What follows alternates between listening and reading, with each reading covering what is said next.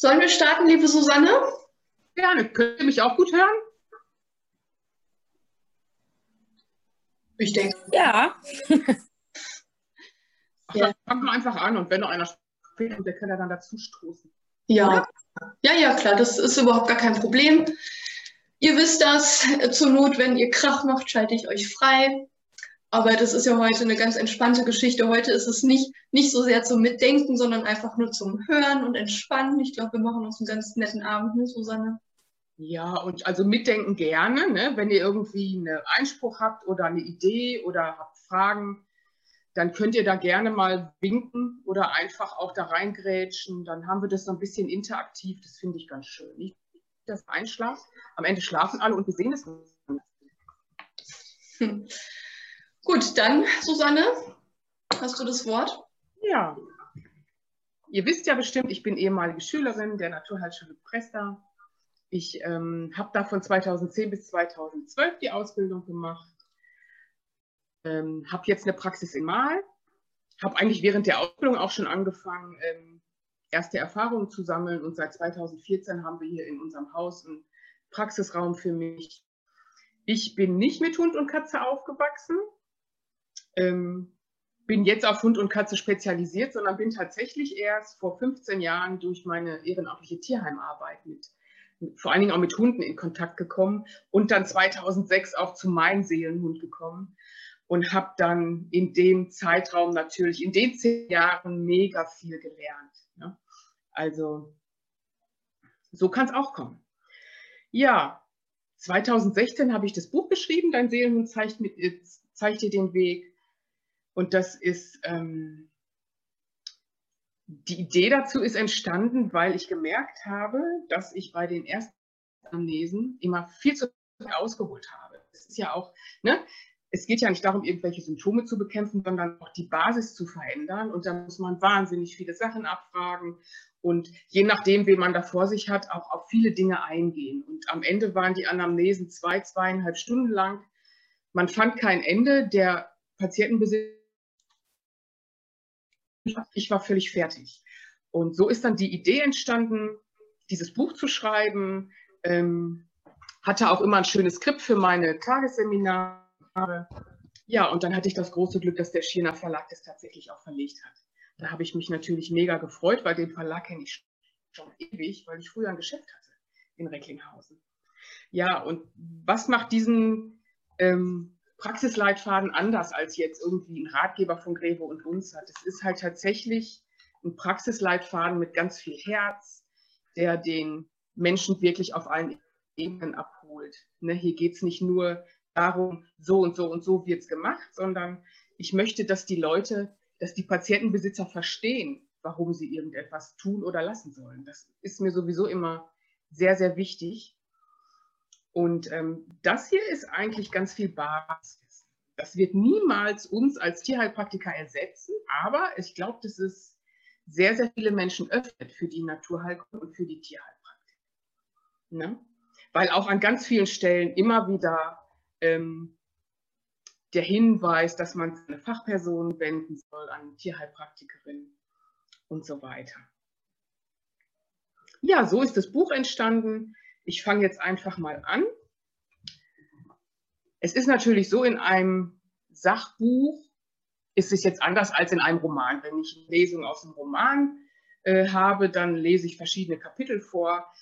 Bei einem Sachbuch, wo so viel Informationen drin sind, ähm, habe ich mich immer dazu entschieden, ich habe ja schon sehr, sehr viele Lesungen gemacht, immer mal hier und da so reinzuriechen, ja, dass ich mal so verschiedene Sachen einfach vorlese, damit ihr ein bisschen Überblick bekommt, was da alles drin steht.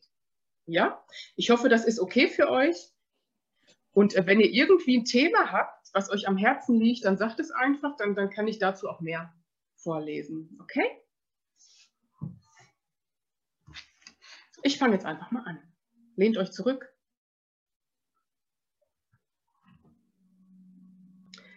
So, die Einleitung.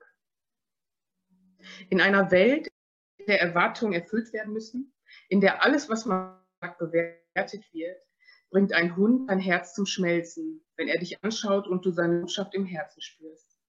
Ich liebe dich so, wie du bist, auch wenn du Fehler machst, und ich freue mich so sehr, dass du da bist. Es ist diese unerschütterliche Liebe, die uns am Hund so fasziniert und uns in unserem oft so anstrengenden Alltag so viel Kraft gibt.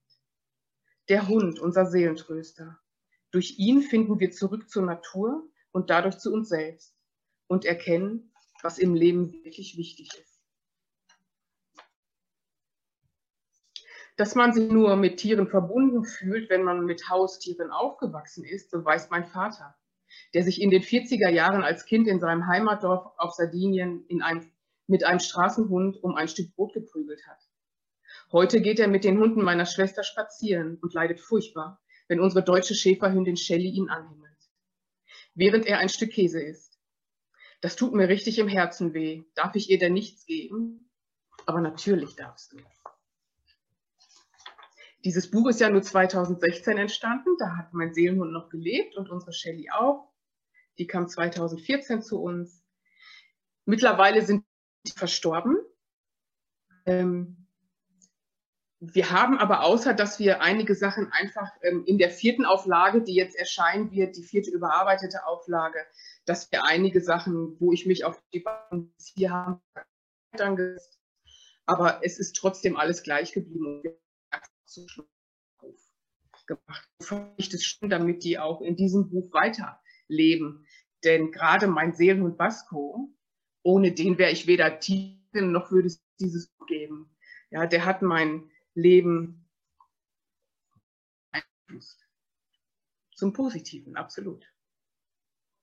So ein großes Kapitel natürlich in dem Buch ist die Ernährung.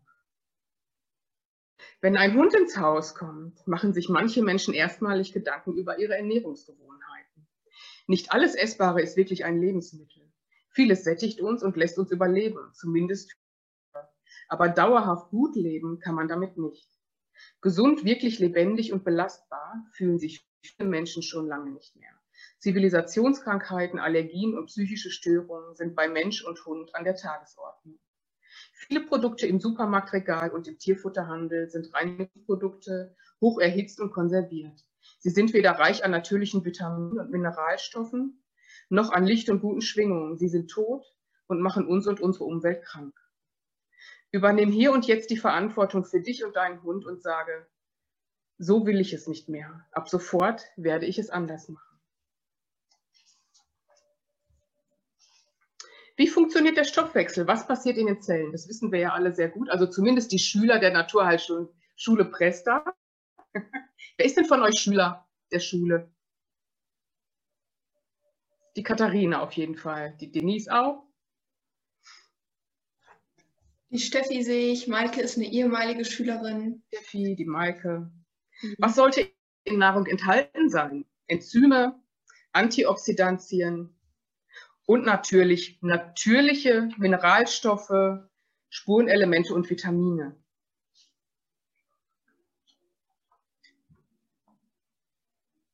Kleine Organkunde für zwischendurch.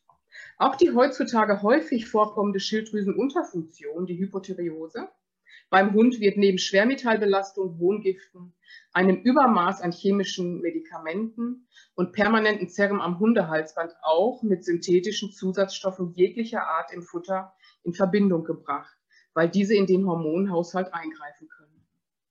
Bei der Hypothyreose produziert die Schilddrüse zu wenig Hormone und der Stoffwechsel des gesamten Organismus verlangsamt sich, was folgende Symptome nach sich ziehen kann. Juckreiz, Fellprobleme, Gewichtszunahme, Bewegungsunlust, Angst im Wechsel mit Aggression aus nicht ersichtlichem Grund. Die Schilddrüse lässt sich durch, die, durch eine Ernährungsumstellung und regulierende Mittel aus der Homöopathie oder Spagyrik wieder sehr gut in die Balance bringen, sofern die nach der Diagnose in der Regel umgehend verschriebenen Hormonpräparate nicht länger als etwa sechs Monate verabreicht wurden und die Schilddrüse nicht die Hormonproduktion daraufhin komplett. Ausnahmen bestätigen die Regel. Es ist tatsächlich bei einigen auch nach wesentlich längerer Zeit noch möglich. Also ein Versuch ist es immer wert. Solltet ihr mal solche Patienten haben. Ne? Und das ist auch was, was diesen, ähm, ja, was dieses Buch auch so besonders macht, weil auch die Besitzer unheimlich viel davon lernen. Ne? Weil natürlich alles Homöopathie, Mykotherapie, Phytotherapie und auch diese ganzen Ernährungstabellen, die gelten für uns ja genauso. Ja? Und da war so mancher dabei, der das auch einfach mal für sich ausprobiert hat, auch mit der Schilddrüse. Haben ja ganz viele Frauen auch. So die Möglichkeiten der Hundeernährung. Industriefutter, selbstgekochtes, hochwertiges Fertigfutter und Rohfütterung. Da poppe ich jetzt einfach mal in, in jede der Möglichkeiten rein. Industriefutter, wissen wir, wird im sogenannten Extrudationsverfahren hergestellt, teilweise Temperaturen von bis zu 250 Grad Celsius ausgesetzt. Ungefähr 80 Prozent der Haustiere in Deutschland bekommen diese Form des Futters. Ich hoffe jetzt nicht mehr. Ich hoffe, dass das so langsam in die andere Richtung geht. Neben vielen unappetitlichen Zutaten sind im Industriefutter folgende synthetische Zusatzstoffe erlaubt. Antibiotika, synthetische Antioxidantien, Appetizer, Aromastoffe und vieles mehr. Die drei großen Hersteller von industriellem Haustierfutter produzieren noch auch Produkte wie Waschmittel, Süßigkeiten oder diverse Convenience-Lebensmittel. Teilweise werden Abfälle, die bei der Herstellung dieser Produkte entstehen, für die Tierfutterproduktion verwendet. Das Futter wird wieder hübsch verpackt, sodass die Produkttests sogar eine gute Note herausspringt, was die Tierbesitzer gänzlich in die Irre führt. Das werdet ihr auch immer wieder feststellen, wie viele Menschen sich auf Stiftung Warentest verlassen, wo dann wirklich oft ähm, ganz schreckliche Futtersorten gut bewertet werden und wirklich gute Futtersorten schlecht bewertet werden, weil zum Beispiel keine, keine Mineralstoffe zugefügt wurden, was ja auch bei einer vernünftigen Zusammensetzung gar nicht nötig ist. Zur Deklaration. Die Hersteller des Endprodukts muss nur die jeweiligen Komponenten seines Futters auf der Verpackung deklarieren, nicht die Stoffe, die in diesen Komponenten unter Umständen enthalten sind. Beispiel. Der Futtermittelhersteller kauft Rübenschnitzel bei Lieferant XY, welcher Schnitzel mit Salz vermengt ausliefert. Trotzdem ist der Hersteller, also der Futtermittelhersteller, nicht dazu verpflichtet, die Zutat Salz auf dem Etikett des Endprodukts zu deklarieren. Bezüglich der Deklaration gibt es dermaßen große Spielräume, dass die Wahl des Futters mittlerweile zur Vertrauenssache geworden ist.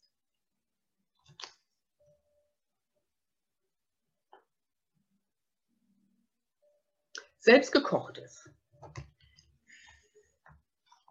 Viele Leute wollen auch immer wieder selber kochen. Wer für seinen Hund mit Liebe frische Nahrung selbst zubereitet, hat sicher die allerbesten Absichten in Bezug auf die Gesundheit seines Tieres. Bei der Futterzubereitung für Hunde gilt jedoch, wenn Fleisch und Gemüse schon nicht roh verfüttert werden, dann sollten sie zumindest so schonend wie möglich gegart werden, denn umso gesünder sind sie. Das ist ganz, ganz wichtig, weil tatsächlich immer noch Leute ähm, das Fleisch abkochen und Gemüse und schütten dann das Wasser weg und füttern das Fleisch. Und das ist natürlich ganz übel, weil sich Mineralstoffe im Kochwasser lösen. Ganz wichtig, gebt das bitte auch weiter. Wenn man das schon so macht, dann auf jeden Fall immer das Wasser mit verfüttern. Sonst schmeißt man das ganz, das Gesunde einfach weg. So, und dann gibt es hochwertiges Fertigfutter. Äh, hochwertiges Feuchtfutter und Trockenfutter. Feuchtfutter, es gibt in Deutschland eine Handvoll Produzenten hochwertigen Feuchtfutters. Dieses ist in Barfshops erhältlich oder kann direkt von den Herstellern bezogen werden. Wende dich an die Hersteller, lasse dir erklären, wie das Futter produziert wird. Es sollte roh in lebensmittelechten Dosen abgefüllt und schonend in einem Autoklaven einer modernen Sprenkelanlage gegart werden, damit möglichst viele Vitamine erhalten bleiben. Das ist immer eins von vielen von vielen Dingen. Ich pop da nur so rein, sonst lese ich fünf Stunden. So, und dann gibt es natürlich auch hochwertiges, kaltgepresstes Trockenfutter. Ihr werdet immer wieder erleben, dass manche Leute einfach ums Trockenfutter nicht herumkommen. Ähm, und dann sollte man zumindest ein paar gute Magen auf Lager haben. Und auch da ist es einfach wichtig, dass es schonend hergestellt wird und dass die Zutaten gut sind. Und dann gibt es natürlich die Rohfütterung. Der Hund ist kein Wolf, aber anatomisch gesehen zweifellos die domestizierte Form des Wolfes. Denn noch heute ist sein Verdauungstrakt physiologisch dem des Wolfes gleichzustellen. Der Wolf verspeist seine Beute fast vollständig, also neben dem Fleisch auch die Knochen, die Knorpel, die Fette, die Organe, das Fell, die Sehnen und den Darminhalt. Des Weiteren frisst er je nach Versorgungslage auch Beeren und andere Früchte, Kräuter und Gemüse.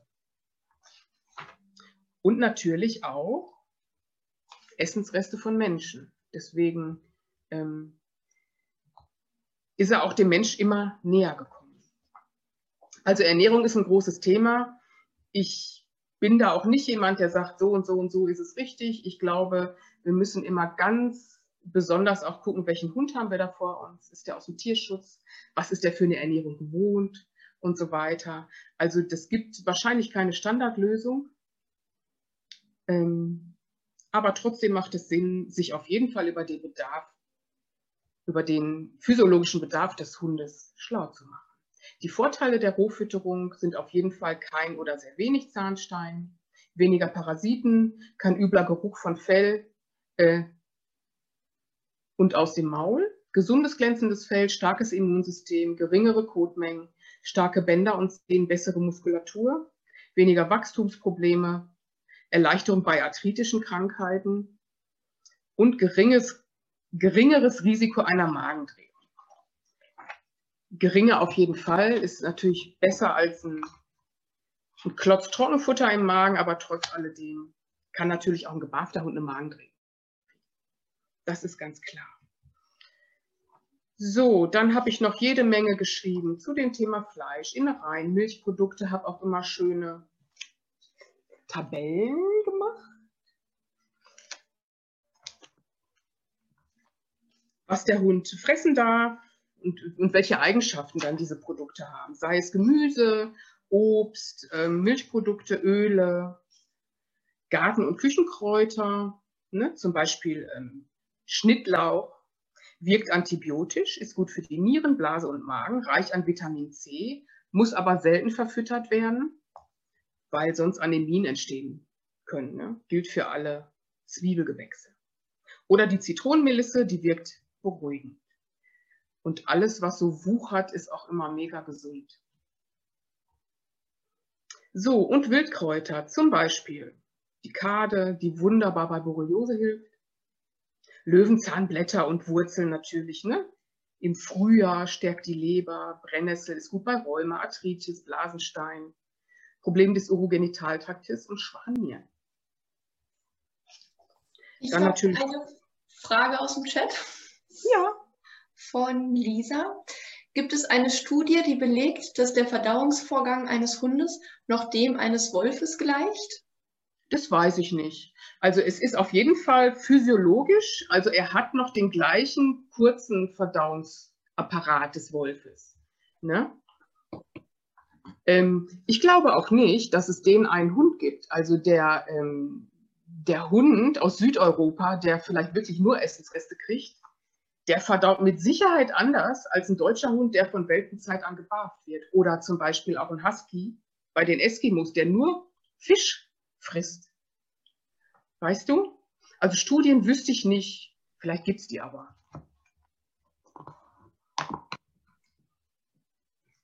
Und das ist ja auch so, wenn du jetzt, äh, wenn du einen Welpen hast, ne, du kannst ja den Hund ähm, in den ersten Monaten seines Lebens, oder sagen wir mal im ersten Lebensjahr, kannst du den an alle möglichen Ernährungsmöglichkeiten ähm, ähm, gewöhnen. Da bildet er diese sogenannte orale Toleranz. Das heißt, die Darmschleimhaut, die lernt zu entscheiden, was ist ein Nahrungsmittel und was ist ein Allergen. Ne?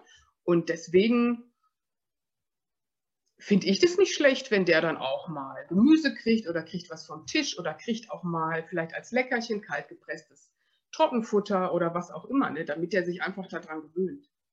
Ne? Also im Grunde kann man den schon an einiges gewöhnen. Aber den Wolf bestimmt auch. Und auch hier Getreide ist auch so ein Thema. Ähm, wenn man ein gutes Getreide nimmt, ne, so, so ein Pseudogetreide, Hirse oder so, bin ich ein großer Fan von, wenn man das schön kletschig kocht, können die meisten das auch ganz gut verwerten. Ne? Aber das kommt halt auch drauf an. Es kommt auf die Darmflora auch an, auf die Verdauungsenzyme. Das ist mit Sicherheit nicht bei jedem gleich. Und ähm, gerade so Tierschutzhunde, ne? der Tierschutzhund, der sich von Weißmehlresten ernährt hat, von Brotresten oder irgendwie sich ein Gyros Pita aus dem Müll holen musste, der kann so ein Weißmehlbrötchen mega gut vertragen. Das kann dann vielleicht der deutsche ähm, Wohlstandshund nicht so gut. Ne? Gesund ist es natürlich trotzdem nicht. Jetzt rein nur vom Vertragen her, vom Darm her. So, dann eine Tabelle über Öle. Öle sind ja auch ganz wichtig. ne, auch Omega-3-Fett, Fettsäuren, gucken, wo sind die drin und dann auch Futterergänzung. Dann Ernährungsvorschläge bei bestimmten Krankheitsbildern, zum Beispiel bei Lebererkrankungen äh, kann man barf- oder hochwertiges Feuchtfutter mit reduziertem roten Fleisch- und Innereienanteil und erhöhtem Gemüse- und Getreideanteil füttern. Geflügelei, Hüttenkäse, Joghurt, Hirse, rote Beete, Brokkoli, Sellerie, gekochte Kartoffeln, grünes Blattgemüse, Löwenzahn und Artischocke und mehrere kleine Mahlzeiten. Das gilt natürlich immer nur, sofern der betreffende Hund es vertragen kann. Es gibt ja durchaus auch Hunde, die können ähm, keine Milchprodukte vertragen, auch wenn die bio sind, ne, wenn die eine gute Qualität haben. Das kommt natürlich auch alles vor. Deswegen sage ich immer, den hundertprozentigen Futterplan, den gibt es ja kaum. Ne? Also man muss schon immer gucken, was geht bei dem Hund und auch wie viel braucht der. Das ist ja auch völlig unterschiedlich und hängt ähm, davon ab, was der für einen Stoffwechsel hat und auch wie, wie der sich bewegt. Ne? So, dann noch ein paar Infos zum Thema Wasser und Näpfe, zu den Leckerlis, zu Bienenprodukten und dann ein ganz großes Thema Allergien und Futtermittelunverträglichkeiten. Ähm, also ich schätze, dass mindestens die Hälfte meiner Patienten Allergiepatienten sind. Also Hunde oder zumindest Juckreizpatienten. Es ist ja nicht immer eine Allergie, ähm, es ist auch durchaus einfach mal ähm, falsches Futter mit zu viel Zusatzstoffen. Es kann natürlich auch die Schilddrüse sein, ne? aber meistens sind es tatsächlich Allergien und Futtermittelunverträglichkeiten. Unter Allergie versteht man eine überschießende krankhafte Abwehrreaktion des Immunsystems auf an sich harmlose von außen kommende Antigene. In den Industrieländern zählen Allergien mittlerweile zu den Zivilisationskrankheiten und machen bei den Veterinären ca. 70 Prozent der Patienten aus. Eine Allergie kann sowohl angeboren als auch erworben sein. Bevor das Immunsystem auf ein Allergen reagiert, muss der Organismus mehrmals mit ihm in Kontakt gekommen sein. Bei Hunden treten Allergiesymptome meist zwischen dem ersten und dritten Lebensjahr auf. Heutzutage sind jedoch bereits auch Welpen davon betroffen. Aber es kann natürlich auch später auftreten, wenn irgendwann mal ein Leckerchen gefüttert wird, wo irgendein bestimmter Stoff drin ist. Und das ist tatsächlich auch das Schwierige, ähm, zu sagen, die und die und die Fleischsorte darf der Hund nicht essen oder ähm, Lebensmittelsorte. Denn oftmals reagieren die Tiere auf die Zusatzstoffe und gar nicht auf, ähm, auf das Lebensmittel an sich. Das ist schon manchmal ein bisschen knifflig, aber ihr kriegt das bestimmt raus. Die Hauptallergene sind pflanzliches Eiweiß, synthetische Antioxidantien, Konservierungs- und Farbstoffe, Sorbit, ein industrieller Zuckerausbaustoff, Mais, Soja, Reis und Kartoffeln tatsächlich auch. Ein Hund kann allerdings auch gegen ganz normale Gemüsesorten wie Karotten eine Allergie entwickeln. Auch Fleischsorten kommen in Betracht, insbesondere dann, wenn ein Hund über einen längeren Zeitraum hinweg nur eine Fleischsorte zu fressen Weitere mögliche Ursachen einer Allergie können sein, zu wenig antientzündlich wirkende natürliche Stoffe in denaturiertem Futter, zu viel Getreide und minderwertige Füllstoffe in denaturiertem Futter, Umweltverschmutzung, Pestizide, Herbizide, Insektizide und Autoabgase. Pollen, insbesondere die Birkenpollen, äh, binden sich an Dieselruß und gelangen auf diesem Weg bis tief in die Atemwege. Also das ist auch immer ganz klar im Frühjahr und im Herbst, aber noch viel, viel häufiger im Frühjahr kommen jeden Tag die Anrufe, der Hund kratzt sich, der beißt sich die Pfoten, der kratzt sich die Beine. Ne? Das können natürlich Pollen sein, sogenannte Outdoor-Allergene, können auch Grasmilben sein, ne? wenn das Gras schießt. Gibt es aber wunderbare Mittel. Symptome einer Allergie natürlich Juckreiz, dann Dunkelfärbung der Haut aufgrund verstärkter Pigmentierung, chronisch wiederkehrende Ohrenentzündung. Ne? Ist auch oft Allergie oder ähm, eine Futtermittelunverträglichkeit. Auch da immer hingucken. Bei diesen dauerhaften Ohrenentzündungen, Hautausschlag, Übelkeit, Erbrechen, Durchfall, vermehrtes Speichern. Als Diagnosemethoden kommen in Frage Bioresonanzanalyse, serologische Testung über das Blut. Die Ergebnisse sind allerdings oftmals nicht aussagekräftig oder eine Ausschlussdiät. Ne? Oder ihr testet es mit dem Tensor, wenn ihr das beherrscht. Oder ich mache manchmal beides. Ich teste das mit dem Tensor und mit der Bioresonanz. Und ich bitte die Leute immer, dass die alle Produkte mitbringen.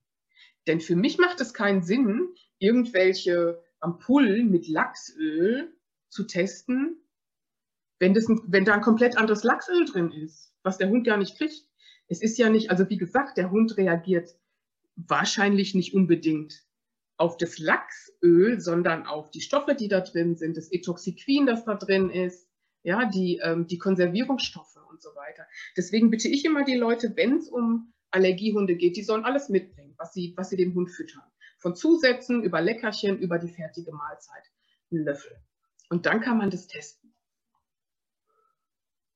Behandlungsansätze bei Allergien, natürlich die Substanzen möglichst meiden, Immunmodulatoren aus der Mykotherapie einsetzen, Umstellung auf 100% naturreines Futter ist immer wichtig, Darmsanierung und Entgiftung, klassische myopathische Behandlung oder eine Autonosomtherapie.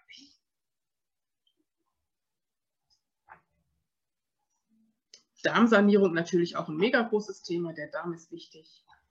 Ähm, Im Darm befindet sich das Immunsystem, die ähm, Darmflora. Die guten und bösen Bakterien müssen in einem guten, ähm, ja, müssen in einer guten Menge vorhanden sein, sodass sich das die Waage hält.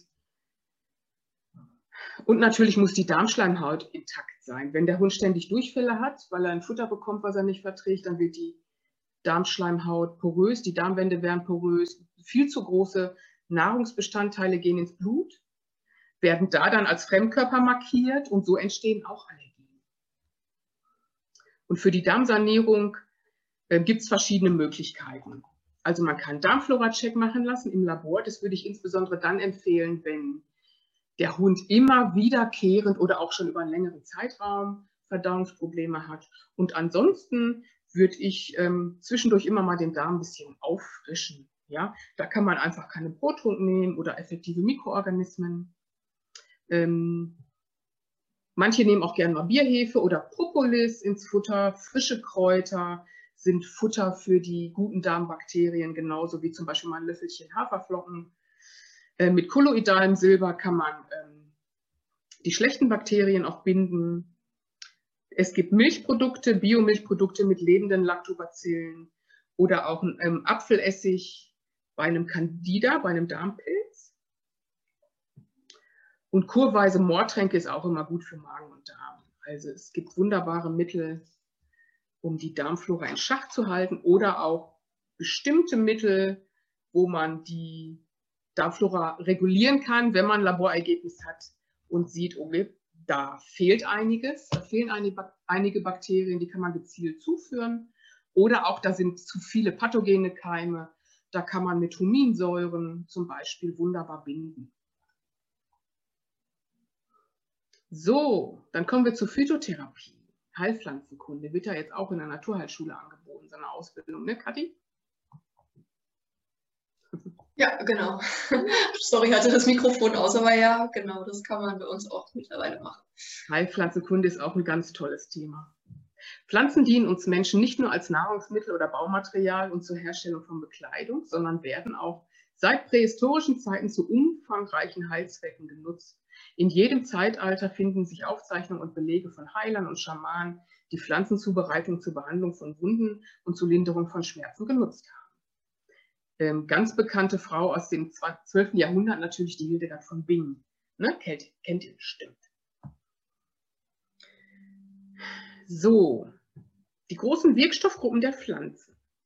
Äh, Pflanzen enthalten primäre und sekundäre Inhaltsstoffe. Will ich mal kurz erklären. Die primären Inhaltsstoffe nutzen wir und unsere Hunde als Nährstoffe, zum Beispiel Kohlenhydrate, Fette und Vitamine. Die sekundären Inhaltsstoffe dienen als Farb-, Geruchs- und Geschmacksstoffe, halten Schädlinge fern und wirken aus therapeutischer Sicht entzündungshemmend, blutdruckregulierend und verdauungsfördernd. So, sekundäre Pflanzenstoffe können zum Beispiel sein Alkaloide, ätherische Öle, Bitterstoffe, Gerbstoffe, Schleimstoffe, Phytoöstrogene, Polyphenole, äh, Schleimstoffe zum Beispiel, ganz wichtig auch bei Hunden, gerade mit Magen- und Darmproblemen, haben ja viele Hunde durch Stress oder falsche Fütterung, Gastritis, sind zum Beispiel Flohsamen, Schalen, Leinsamen, Spitzwegerich, isländisch Moos oder der echte Eibisch. oder natürlich auch ähm, die Ulmrinde, Ulmrindenschleim, der, die echte amerikanische Ulmrinde. Ne, Schleimstoffe sind wirklich auch ähm, in der Therapie bei den Hunden immer wieder sehr, sehr wichtig. Und bei den ätherischen Ölen ist es auch so faszinierend, ähm, die Natur ist so intelligent, die weiß genau, was muss weg, was ist schädlich und was ist ein gutes Bakterium, was darf bleiben. Ne? Da hat die dem Antibiotikum ganz, ganz viel voraus. So, pflanzliche Zubereitung in der Veterinärmedizin. Zum Beispiel Urtinkturen, kennt ihr bestimmt. Alkoholextraktion, es gibt zum Beispiel ne, von Ceres, das sind sehr, sehr gute. Ölmazerate, das ist, ähm, wenn die pflanzlichen Wirkstoffe in einem fetten Öl gelöst sind. Dann gibt es Presssäfte, kann man auch wunderbar einsetzen. Ne? Gibt es im Bioladen oder im Reformhaus, Artischockensaft, ähm, Löwenzahnsaft im Frühjahr mal als Leberkur zum Anschieben. Oder aber auch der Weißdornsaft zur Herzstärkung. Oder Thymiansaft, wenn die eine Erkältung haben. Kann man auch sehr gut bei Hunden einsetzen. Und natürlich äh, der ganz ordinäre Tee. So ein schöner Anis-Fenchel-Kümmeltee ne, zur Magenberuhigung oder wenn die Blähungen haben, ist ein sehr, sehr gutes Mittel ähm, gegen Clostridien. Clostridien sind, haben ja ganz viele Hunde. Ne, wenn man einen Darmflora-Check macht, ist es fast immer positiv, weil die auch überall zu finden sind. Clostridien, die sind in der Erde, überall. Und es ist, Clostridien sind neben Salmonellen ähm, eigentlich die einzigen, ähm, äh, die einzigen Einzeller, beziehungsweise Bakterien, die gegen Glyphosat immun sind. Das heißt, ähm, die vermehren sich dann natürlich auch mega schnell.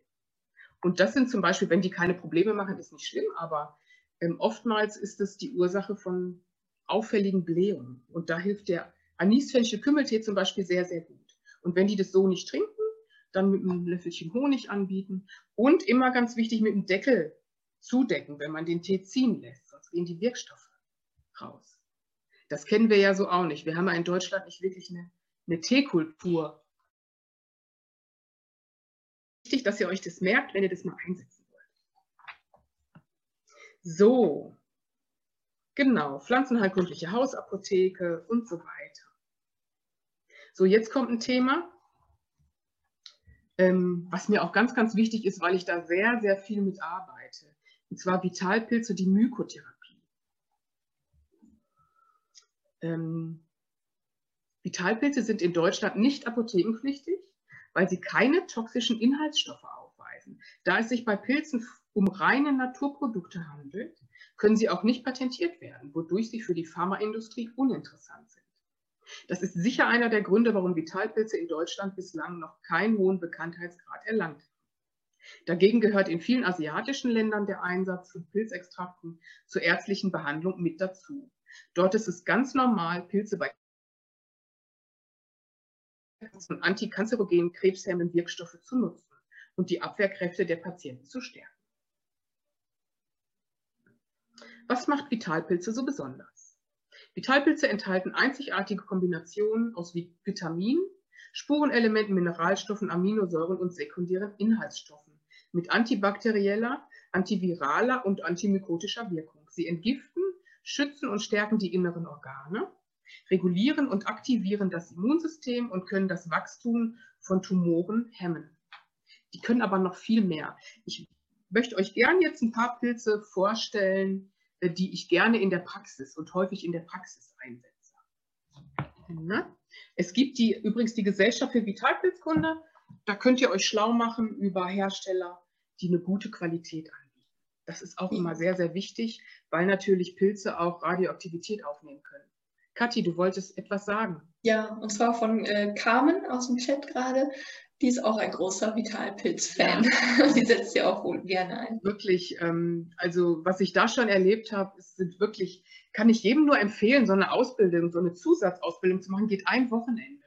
Sind zwei Tage, heutzutage wahrscheinlich auch online angeboten. Ne? Macht euch da mal schlau, bitte. Kann ich einfach nur jedem raten.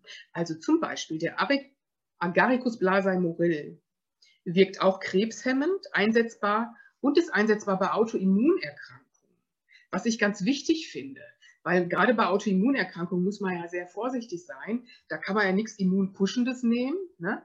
Und ähm, da, es gibt ja so viele Krankheiten, wo kein Mensch genau weiß, was ist es jetzt eigentlich. Viele Leute kommen ja erst mit einer Diagnose zu mir und im Grunde weiß keiner genau. So, und da könnt ihr immer auch die Pilze einsetzen, weil es überhaupt nicht schlimm ist, selbst wenn es schon ein autoimmunes Geschehen ist. Und da reguliert sich sehr, sehr viel. Und stärkt das Altersherz, hilft bei Hepatosen, also wenn wirklich schon ganz schlechte Leberwerte sind, Immunschwäche, Leberdegeneration und Pankreatitis. Der Auricularia ist ein ganz toller Pilz ähm, für die Durchblutung, durchblutungsfördernd. Ne? Alle Krankheiten, die auf eine schlechte Durchblutung zurückzuführen sind. Der Chaga ist auch Entzündungshemd für Magen-Darm, den habe ich aber noch nicht eingesetzt. Ganz, ganz wichtig, der Cordyceps unterstützt Schilddrüse und Nieren. Ganz toller Nierenpilz, wenn, wenn wirklich schon ganz schlechte Nierenwerte sind, kann man da noch jede Menge regulieren. Also, obwohl man ja sagt, die Nierenwerte, die werden erst richtig schlecht, ähm, wenn schon wirklich nur noch ungefähr 30 Prozent funktionieren. Und trotzdem kann sich das wieder regulieren. Und der absolute Regulator fürs Hormonsystem. Coriolus ähm, bei bakteriellen, viralen, mykrotischen Infekten. Kann man auch eine tolle Paste daraus machen ähm, für ganz schlimm entzündete Ohren. Manche Hunde, die haben ja Jahre, also von Welpenzeit an entzündete Ohren oder haben schon, unsere Shelly hatte das auch, so einen chronischen Malassetienpilz im Ohr. Ne? Das, keine Ahnung, wie lange die das schon vorher hatte. Und da kann man zum Beispiel zusammen mit Honig eine ganz tolle Paste machen. Der Heritium ist ein schleimbildender Pilz, ein Megapilz bei Magen- und Darmgeschichten, Gastritis, bei IBD, ähm, reguliert die Darmflora. Maitage ist auch ein Krebs, krebshemmender Pilz, insbesondere bei Mamatumoren und ein leberschützender Pilz, ganz wichtig für Patienten, die ähm, Hammermedikamente nehmen müssen, ja, ähm, um die Leber zu schützen zum Beispiel Antiepileptika oder solche Geschichten. Und natürlich der Reishi nicht wegzudenken bei sämtlichen Allergien. Ne? Und der moduliert das Immunsystem. Ähm, kann ich nicht wegdecken bei Allergien tatsächlich. Ein Megapilz und kann aber auch noch viel mehr. Dadurch, dass der das Immunsystem moduliert, lösen sich ja auch andere Krankheiten dann manchmal in Luft auf. So, das war das große Kapitel Grobstoffliches. Ja, da geht es ja um grobe Stoffe. Und jetzt kommt ein großes Kapitel Feinstoffliches. Ein bisschen unterteilt. Ich habe vorher mir ach, so viel Gedanken gemacht, wie, wie ähm, strukturiere ich das Buch? Ne? Dass das so ein bisschen, und da habe ich gedacht, so gut, machen wir einmal das Grobstoffliche und einmal das Feinstoffliche. Zum Feinstofflichen gehört natürlich auch die Energiearbeit, ich weiß nicht, wie weit ihr euch da schon mal mit beschäftigt habt. Zum Beispiel Reiki gehört ja auch dazu. Ne? Aber man kann auch so eine Heilenergieübertragung machen. Das mache ich seit Jahr, Jahrzehnten mittlerweile. Ähm, oder auch die Meditation zusammen mit dem Hund. Gehört alles da rein. Die Farbtherapie, die kann man natürlich auch nutzen. Infolgedessen kann man natürlich auch Heilsteine nutzen. Das habe ich auch, euch auch hier erklärt. Und was man nicht außer Acht lassen sollte, ist der Hund als Spiegel seines Besitzers. Das werdet ihr auch merken. Und deswegen ist das auch so wichtig, finde ich, dass die Leute in die Praxis kommen. Man kann natürlich aus der Ferne auch mal ähm, Ratschläge geben oder ich weiß auch, dass es ähm, Tierheilpraktiker gibt, aber in unserem Verband wahrscheinlich nicht, die sich einfach nur Haare schicken lassen und irgendwas testen. Das kann man machen, aber ich finde es immer ganz wichtig, so das Zusammenspiel Besitzer und Hund, da sieht man oft schon ganz, ganz viel. Darüber, ob Haustiere nun die Krankheiten ihrer Besitzer übernehmen oder deren Konflikte auf körperlicher Ebene manifestieren können, gibt es verschiedene Meinungen. Zwar, zwar, gibt es mittlerweile Literatur, in der dies bejaht wird, doch keine wissenschaftlichen Belege. Allerdings bestätigen viele Tierärzte, bei denen ich in den letzten Jahren Fortbildung absolviert habe, die Aussagen der betreffenden Autoren. Auch mir selbst sind in der Praxis bereits Parallelen bei Menschen und ihren Hunden in Bezug auf deren körperliche und seelische Zustände aufgefallen. Einige meiner Kollegen absolvieren mittlerweile auch eine Ausbildung zum, zum Humanheilpraktiker, weil sie festgestellt haben, dass das Thema des Tieres von dem seines Menschen manchmal kaum zu trennen ist und daher optimalerweise beide parallel behandelt werden sollten.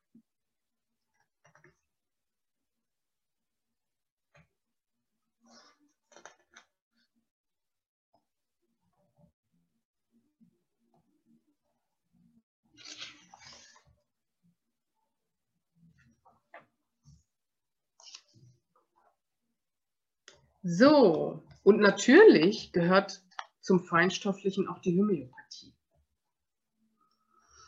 Und jetzt gibt es ja in der Homöopathie ähm, ja verschiedene Richtungen. Und mir war das wichtig, das einfach mal zu erklären, auch mal dem Laien zu erklären, was denn da der Unterschied ist. Und dass man auch, egal was man einsetzt, das auch mit Bedacht macht und vorsichtig macht. Und ähm, deswegen habe ich das hier mal so ein bisschen aufgedröselt ne, was das überhaupt ist, wo das herkommt, wer die Homöopathie entdeckt hat, was eine Arzneimittelprüfung ist und ein Arzneimittelbild, das wissen ja viele gar nicht. Und einfach mal den Unterschied erklärt zwischen den verschiedenen Richtungen. Zum Beispiel gibt es ja die klassische Homöopathie. In der klassischen Homöopathie wird für jeden Patienten hinsichtlich der Gesamtheit seiner Symptome individuell ein Einzelmittel ausgewählt, beziehungsweise anhand von Spezialliteratur erarbeitet, in Klammern repertorisiert. Und dieses auch oftmals nur ein einziges Mal verabreicht. Es wird davon ausgegangen, dass dieses Mittel in der passenden Potenzierung ausreicht, um die auf geistiger und körperlicher Ebene fehlgeleitete Dynamik des Organismus, sich an die Welt anzupassen, tiefgreifend zu modifizieren.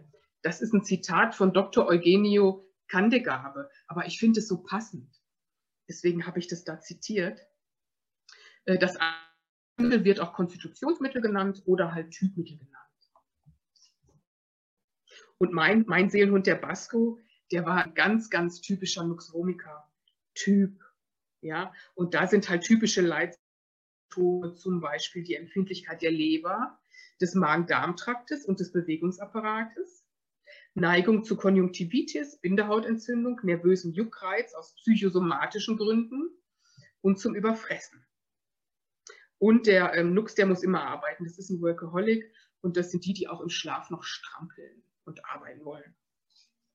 Und natürlich sind ähm, ja so Nux-Vomiker-Typ, der kotzt halt auch mal Galle, ne? wenn ihm die Galle überläuft. Das ist ja, der hat eine, eine meistens eine kurze Zündschnur. So, dann gibt es die klinische Homöopathie. Das ist ja auch die ähm, Homöopathie, die oft, sage ich mal, vom Laien angewendet wird ne? oder ähm, ja, von Müttern für ihre Kinder und so weiter. Meistens in der Depotenz. Ähm, in der klinischen Homöopathie finden vorzugsweise homöopathische Mittel in niedrigen Potenzen ihre Anwendung. Bei der Wahl des Mittels wird das Ähnlichkeitsprinzip herangezogen. Der Heilmittelansatz beschränkt sich auf die klinische Diagnose und Symptombehandlung und öffnet sich daher nicht der Weite ganzheitlicher Zusammenhänge. Kritiker sagen, dass die klinische Homöopathie nur oberflächlich wirkt, beziehungsweise dass aufgrund der Symptombehandlung falsche Mittel gewählt werden, die ein Arzneimittelbild, also die Beschwerden für das Mittel ein, äh, gegen die, für die das Mittel eigentlich eingesetzt werden soll, verursachen können. Siehe Selbstversuch von Hahnemann mit China. In den Homöopathie-Ratgebern ist oftmals ausschließlich von klinischer Homöopathie die Rede. Bekannte Beispiele sind zum Beispiel Arnika bei stumpfen Verletzungen, ne? Nux vomica bei Erbrechen und Übelkeit oder halt Ignatia bei Trauer. Trotz aller Kritik hat auch die klinische Homöopathie ihre Erfolge zu verbuchen, insbesondere bei Kindern und Tieren, den meiner Meinung nach unvoreingenommensten Patienten. Doch auch sie sollte verantwortungsbewusst und im Zweifelsfall mit Hilfe einer Fachperson eingesetzt werden. Ganz klar. Und dann gibt es natürlich noch die Komplexmittelhomöopathie. Komplexmittel enthalten entweder verschiedene Einzelmittel, die einen starken Bezug zu einem bestimmten Leiden haben, oder ein bestimmtes Einzelmittel in verschiedenen Potenzen. Klassische Homöopathen lehnen diese Form der Homöopathie in der Regel ab, bei der Behandlung von kranken Tieren, zu denen ein Therapeut die für eine umfassende Repertorisation benötigten Informationen über die Symptome oftmals nicht vorliegen hat, haben sich Komplexmittel bewährt und sind unverzichtbar. Kennen wir bestimmt alle. Das bekannteste Komplexmittel ist wahrscheinlich Traumehl. Ne? Ja, und ich finde, ich habe so einen Kompromiss gefunden. Ich bin keine klassische Homöopathin. Ähm, das fällt mir tatsächlich auch schwer, weil wir sind ja zu 100 Prozent von den Aussagen der Besitzer abhängig. Das finde ich schon manchmal schwer, da ein richtiges Mittel herauszufinden. Ne? Ähm, aber ich kann mir schon vorstellen, dass manche Leute das gut können, wenn die ähm, ihre Erfahrung haben. So, ihr Lieben, braucht ihr mal eine Pause oder geht es euch noch gut? Glaube, es geht noch, oder? Wenn ihr irgendwelche Wünsche habt, was ähm, Susanne noch vorlesen soll, dann ähm, sagt ihr das ja, ne? Dürft ihr. Ihr dürft Wünsche äußern. ich kann wirklich leider nur immer so reinpoppen in jedes Thema und euch einfach auch mal so die Überschriften sagen, damit ihr wisst, was ist denn hier überhaupt drin in so einem Buch. Ihr könnt aber auch ähm, natürlich zum Beispiel bei Amazon äh, oder auch bei anderen ähm, Buchversandhandel äh, ähm, könnt ihr eine PDF euch angucken und da habt ihr auch die Inhaltsangabe stehen. Ne? Da könnt ihr auch nochmal so gucken, was da denn jetzt alles so genau drin ist. So, zum Feinstofflichen gehören natürlich auch Bachblüten und Remedies und andere Seelenhelfer. Also es gibt ja mittlerweile eine Vielzahl an Energiesprays und ähm, australische Bachblüten und, und, und. Und, ähm, oder diese Symbolessenzen, ne? Und da kann man auch sehr gute Erfolge mit verbuchen. Das ist halt, ähm, das sind Mittel, die auf Seelenebene wirken. Ne? Das sagt man also, jede Krankheit, die sich im Körper manifestiert, hat eine seelische Ursache. Ne? Und ähm, deswegen ist da der Sinn, dass man der Seele hilft, also dass man die Seele unterstützt. Was natürlich auch Sinn macht. So, und dann gibt es natürlich noch die Schüsslersalze, die habe ich hier auch noch drin. Die kann man auch oftmals gut einsetzen. Ähm, Finde ich zum Beispiel ganz wichtig. Also Ferrum Phosphoricum finde ich immer ganz gut, wenn die so Eisenmangel haben, wenn die, ne, wenn die eine ganz helle Zunge haben, wenn man sieht, die haben eine Blutarmut. Oder Magnesium Phosphoricum, Schüssler 7, kennt ihr bestimmt, ne? auch bei Krämpfen. Oder wenn die verspannt sind, ja, wenn die total knüppelhart sind. Oder natürlich Silicea finde ich ein ganz wichtiges Schüsslersalz, die Nummer 11. Die ist gut für Haut, Haare, Knochen, Krallen, festigt das Bindegewebe, auch zur Behandlung von Narben, ne, die, die Salbe, ganz toll. Und bei akuten und chronischen eitrigen Entzündungen. So, poppt denn jetzt hier bei mir auf. Sicheres Homeschooling für Ihre Kinder. Mhm. So, dann sind wir mit dem Feinstofflichen auch durch. Also ich habe insgesamt drei so grobe, große Kapitel, grobstofflich, feinstofflich. Und dann habe ich, weil es noch so mega viele Themen gab, habe ich einfach noch ähm, von A bis Z einen Wegweiser gemacht. Also A, wie alte Hunde, ne, wenn dein Hund so Krausschnauze wird, was ist da zu beachten äh, von der Bewegung her, von der Fütterung her, wie viel Bewegung braucht ein alter Hund, Schmerzfreiheit im Alter finde ich auch ganz wichtig. Ich habe eine Frage aus dem Chat von ja. Stefanie. Dürfen die Hunde die Schüsslersalzsalbe denn haben, falls sie die ablecken? Ja, das macht nichts. Das ist ja so eine pflanzliche Grundlage, die können die ruhig ablecken. Das ist nicht schlimm. Ne? Allerdings mit dem Ablecken ist es natürlich immer blöd. Die lecken ja dann meistens nicht nur die Salbe ab, sondern lecken und lecken. Und wenn sie das Lecken dann ganz toll finden, lecken sie sich ja wund unter Umständen. Ähm, das muss man natürlich vermeiden, aber wenn die mal dann ein bisschen Salbe ablecken, das macht nichts. Ja, also die Schüssler 11 Salbe tatsächlich für eine Narbe, ne? wenn die eine Narbe am Bauch haben oder so, ist das ganz toll. Und wenn man das schön einmassiert, sanft, dann ist die Salbe ja auch verschwunden. Dann gibt es da meistens gar nichts mehr zu lecken. Wird ein Hund älter, treten irgendwann die ersten Schmerzen in Knochen und Gelenken auf. Je nach Lebensweise und Fütterung kann das früher oder später der Fall sein. Der Hund läuft langsamer, die Ruhephasen werden länger und er seufzt beim sich hinlegen oder aufstehen. Ich gehöre nicht zu den Menschen, die jeden leichten Schmerz sofort betäuben, weder bei mir selbst noch bei meinen Tieren. Wir sollten vernünftig abwägen, ab wann ein Schmerzmittel für den Hund Sinn macht und trotz möglicher Nebenwirkungen eine echte Steigerung seiner Lebensqualität bewirken würde.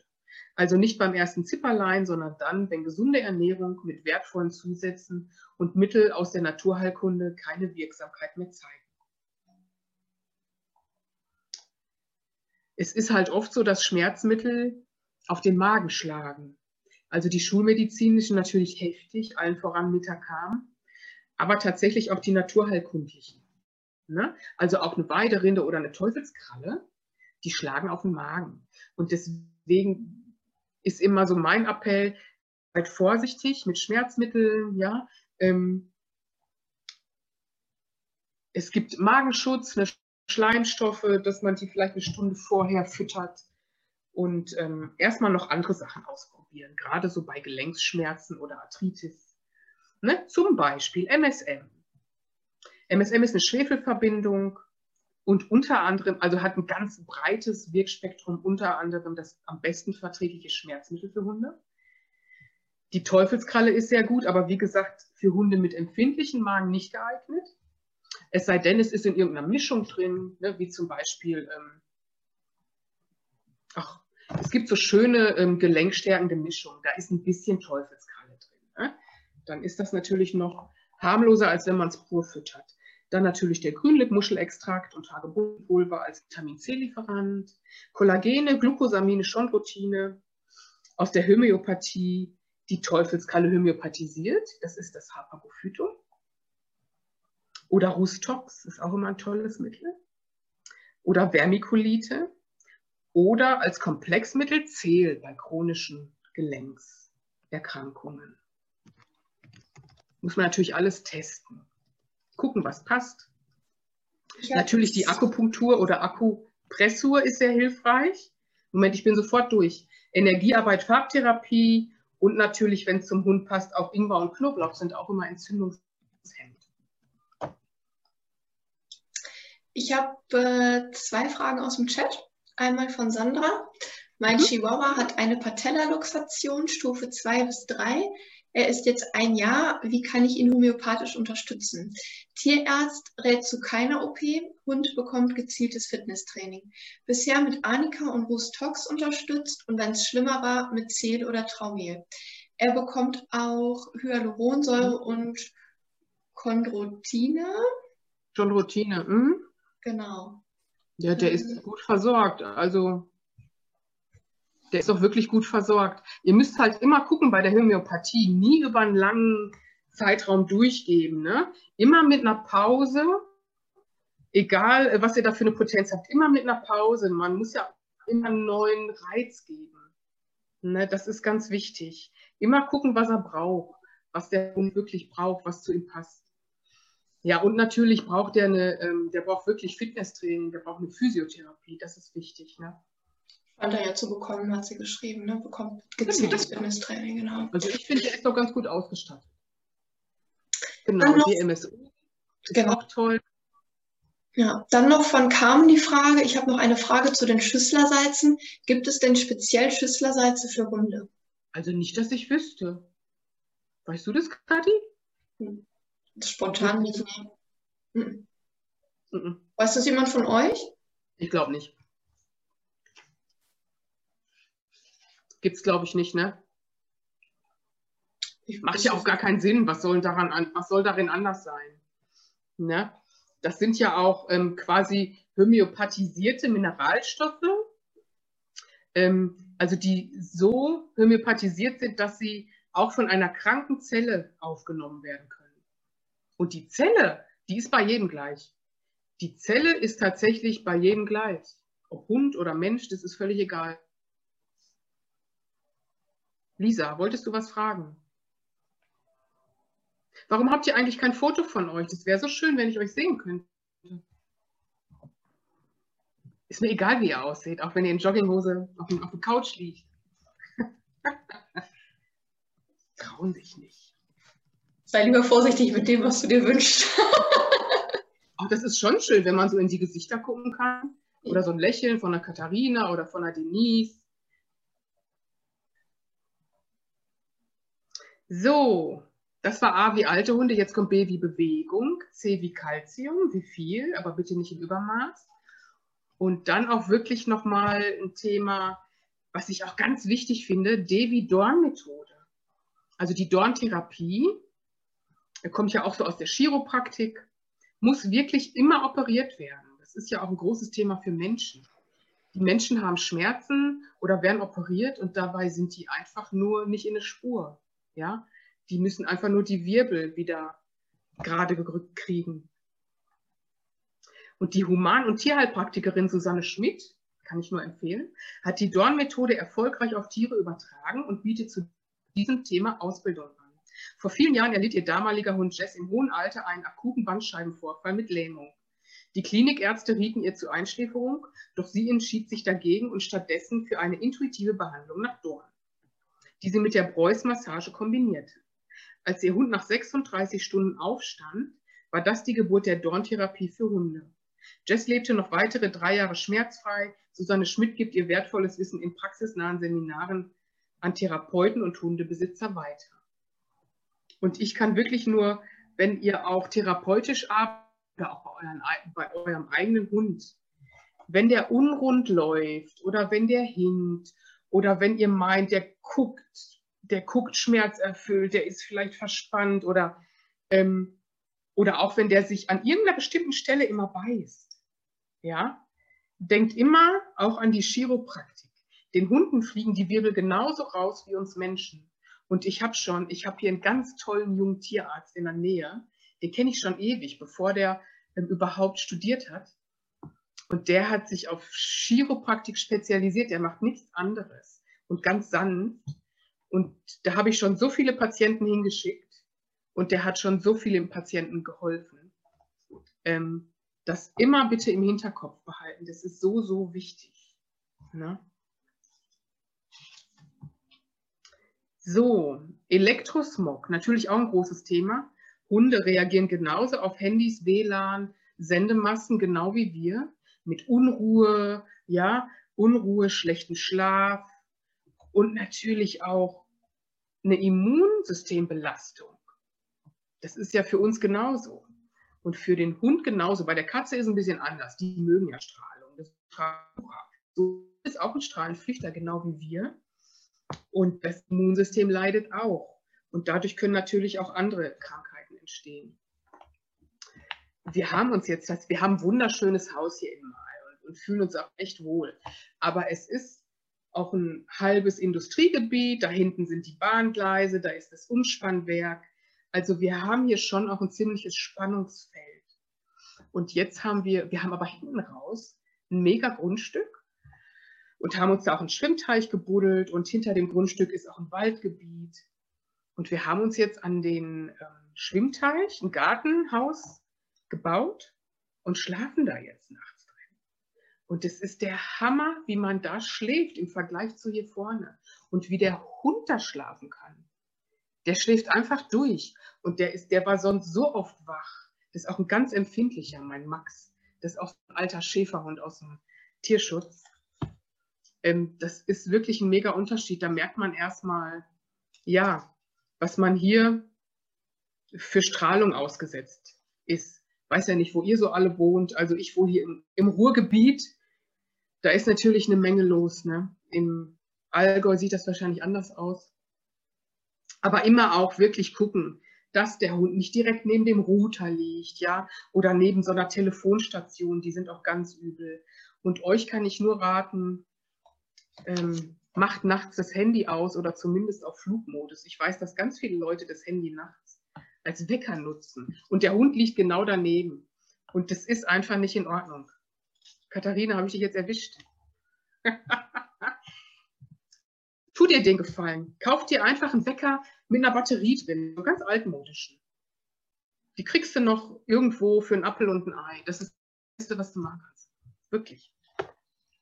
Ansonsten bist du immer in so einem Spannungsfeld und in so einem Weg, also das WLAN ist ja da, ne? Und wenn du das Handy da liegen hast, dann hat das einen Empfänger. Und dann liegst du genau daneben. Und tust deinem Hund natürlich auch einen Gefallen, der neben deinem Bett liegt. So, jetzt kommt ein großes Thema Flöhe und Zecken. Wie können wir uns davor schützen, beziehungsweise bei den Flöhen ist ja so, die Leute rufen meistens an, wenn der Floh schon da ist. ja, was kann man da machen? Also, erstmal sage ich dann meistens ordentlich duschen, einschäumen, auskämmen. Das ist schon mal das Erste. Ein Floh ist keine Amphibie. Und was ein Floh auch überhaupt nicht leiden kann, ist Kokosöl, genauso wenig wie Milben, die, die können das auch überhaupt nicht leiden. Auch so Ohrmilben. Wenn ihr sicher seid, dass es eine Ohrmilbe ist, mit Kokosöl ausreiben, dann ist das weg am nächsten Tag. Dann gibt es natürlich ähm, Spot-ons auf natürlicher Basis, die kann man ausprobieren. Und was auch sehr, sehr wirksam ist, ist zum Beispiel die Kieselgur. Ja, die nimmt man ja zum Beispiel auch bei Hühnern, die kann man schlecht mit Kokosöl einreiben. Kieselgur ne, in die Haut des Hundes einmassieren, vorsichtig, es soll nicht eingeatmet werden, aber auch ein Mega-Mittel gegen Flöhe. Und man kann das auch genau in der Reihenfolge machen, dann ist man auf der sicheren Seite. Und was ganz wichtig ist natürlich, sämtliche Textilien, wenn möglich bei 90 Grad waschen, ja, oder in die Tüte packen und einfrieren und euch Umgebungssprays besorgen, dass ihr überall da, wo der Hund auch liegt, Teppiche, Sofa, Bett von mir aus, ähm, alles absprühen. Und da gibt es ähm, Sprays entweder auf Basis ähm, von ätherischen Ölen, das mögen aber tatsächlich viele Hunde nicht.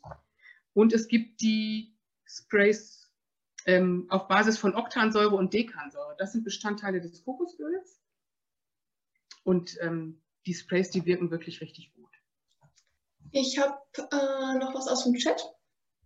Einmal ein Hinweis von, von Steffi, Vorsicht bei Kieselgur geht leider auf die Lunge. Genau, deswegen ganz, ganz vorsichtig. Also nicht den Hund um Gottes Willen damit einnehmen,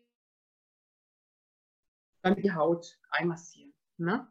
Genau. Und, und ich würde dann auch tatsächlich, ich würde es einmassieren und den dann dann vielleicht ein ähm, paar Stunden später oder am nächsten Tag einfach nochmal abduschen. Und Pravecto gegen Zecken, das ist natürlich äh, der Super-GAU. Ne? Da ist äh, Fluorana drin, das ist ein Nervengift und das geht schön ins Fett.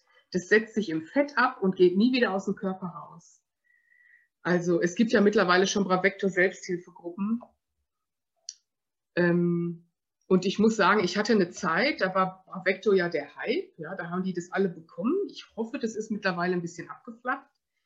Und es hatte jeder Hund, jeder Hund, der in meine Praxis kam mit einem Juckreizproblem, der hatte Bravecto bekommen. Und es ist für mich einfach, ich weiß, dass Zecken sind fies, sind ekelhaft, sind völlig überflüssig, können auch Krankheiten, Krankheitser Krankheitserreger übertragen. Das heißt ja nicht, dass die Krankheit ausbricht. Also Zecken sind abartig, da sind wir uns wahrscheinlich alle einig, aber für mich ist es keine Alternative, deswegen den Hund zu vergiften. Das macht für mich einfach keinen Sinn. Ich weiß nicht, wie ihr das seht. Da versucht ihn möglichst gut zu schützen, versucht das Immunsystem zu stärken und ähm, dann kommt er wahrscheinlich mit ganz vielen Erregern sehr gut zurecht. Also ich habe jetzt zum Beispiel ähm, Teebaumöl genommen und hatte gar keinen Befall mehr. Ja, das ist auch eine Maßnahme. Und vorher war sie wirklich echt richtig voll damit. Also, ja. die hat die angezogen und jetzt ist gar nichts mehr.